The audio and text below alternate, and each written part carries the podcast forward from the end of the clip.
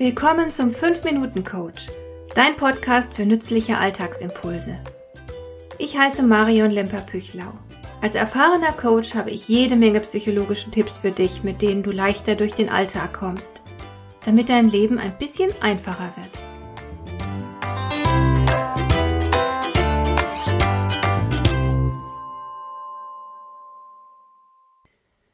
Studien zufolge haben wir es im Berufsleben immer öfter mit Narzissten zu tun. Sie drängen mit Vorliebe in Führungspositionen, wo sie den meisten Schaden anrichten können. Aber was ist denn überhaupt ein Narzisst? Narzissmus wird niemandem in die Wiege gelegt. Er entsteht sehr wahrscheinlich in der Kindheit. Vielleicht bekommt ein Kind zu viel Bestätigung und bildet den Lebensmittelpunkt seiner Eltern, so lernt es etwas ganz Besonderes zu sein und über anderen Menschen zu stehen. Aber auch das Gegenteil kann der Fall sein. Das betreffende Kind wird niedergemacht, erhält zu wenig Aufmerksamkeit und Zuwendung, fühlt sich deshalb minderwertig und flüchtet dann in den Narzissmus.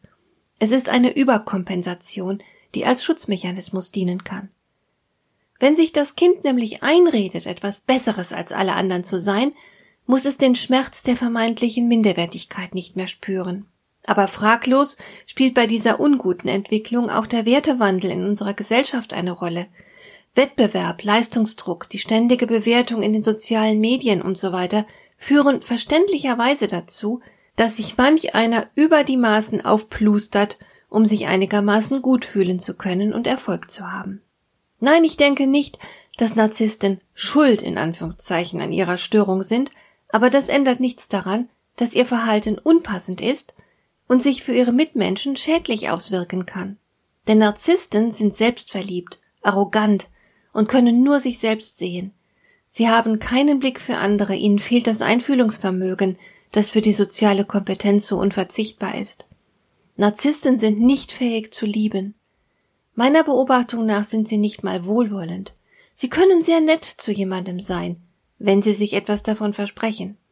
Sie haben anderen tatsächlich nicht viel zu geben. Zugleich sind sie selbst aber sehr bedürftig und wollen ständig bestätigt und bewundert werden. Sie lechzen nach Aufmerksamkeit. Und sie haben die fatale Eigenschaft, sich selbst maßlos zu überschätzen. Diese Gewohnheit kann ausgesprochen gefährlich werden, wenn ein Narzisst eine hohe Führungsposition innehat. Man kann nicht behaupten, dass wir als Gesellschaft ein nennenswertes Narzissmusproblem hätten. Aber die wenigen Menschen mit ausgeprägtem Narzissmus streben überdurchschnittlich oft und verbissen Führungspositionen an. Denn so wird ihr Ego gestärkt, so können sie ihre Überheblichkeitsgefühle bestätigt sehen. Sie machen sich damit wichtig und stehen über den anderen. Am häufigsten findet man bei uns die Narzissten unter den jungen Männern. Das sind laut Forschung die schlimmsten. Auch junge Frauen können sehr narzisstisch sein, aber statistisch betrachtet reichen sie damit nicht an die Männer heran. Und noch etwas zeigten die Studien, Narzissmus scheint auf dem Vormarsch zu sein. So zeigen beispielsweise in den USA heute zehn Prozent der jungen Männer unter 30 eine narzisstische Persönlichkeitsstörung. Da tröstet es nur wenig, dass die Narzissmuswerte im Laufe des Lebens für gewöhnlich runtergehen. Vielleicht machen Alter und Erfahrung ja doch weise und bescheiden, ein bisschen wenigstens. Was kannst du nun tun, wenn du beispielsweise einen narzisstischen Chef oder Kollegen hast? Als erstes wäre es gut, wenn du den Narzissmus möglichst rasch erkennen würdest. Denn erst dann kannst du dich klug auf die betreffende Person einstellen und dich schützen. Du spielst dann nicht ahnungslos ihre Spiele mit. Es gibt ein paar Regeln für den Umgang mit Narzissten.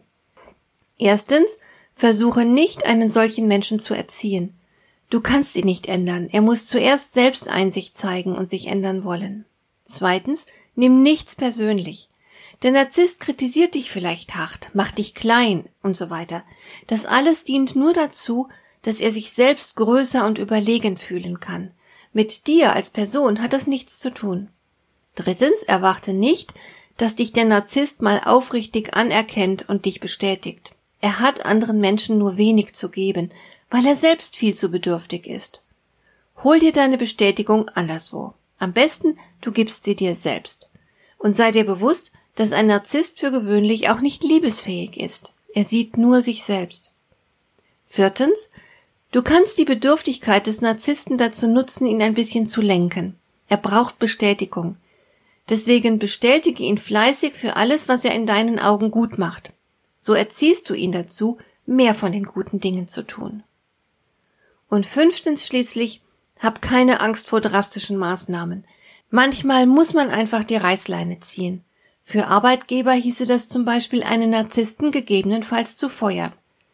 Wenn du angestellt bist, dann könnte das im schlimmsten Fall für dich bedeuten, dir gegebenenfalls einen neuen Job zu suchen.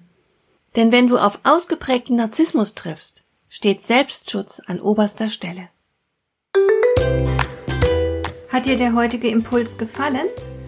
Dann kannst du jetzt zwei Dinge tun. Du kannst mir eine Nachricht schicken mit einer Frage, zu der du gerne hier im Podcast eine Antwort hättest.